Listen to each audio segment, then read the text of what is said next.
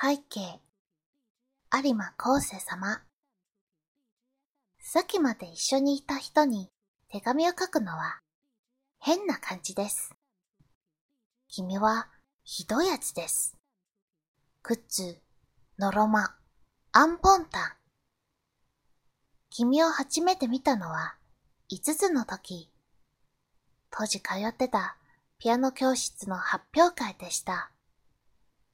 ぎこちなく登場したその子は、椅子にお尻をぶつけ、笑いを誘い、大きすぎるピアノに向かい、一音を奏でた途端、私の憧れになりました。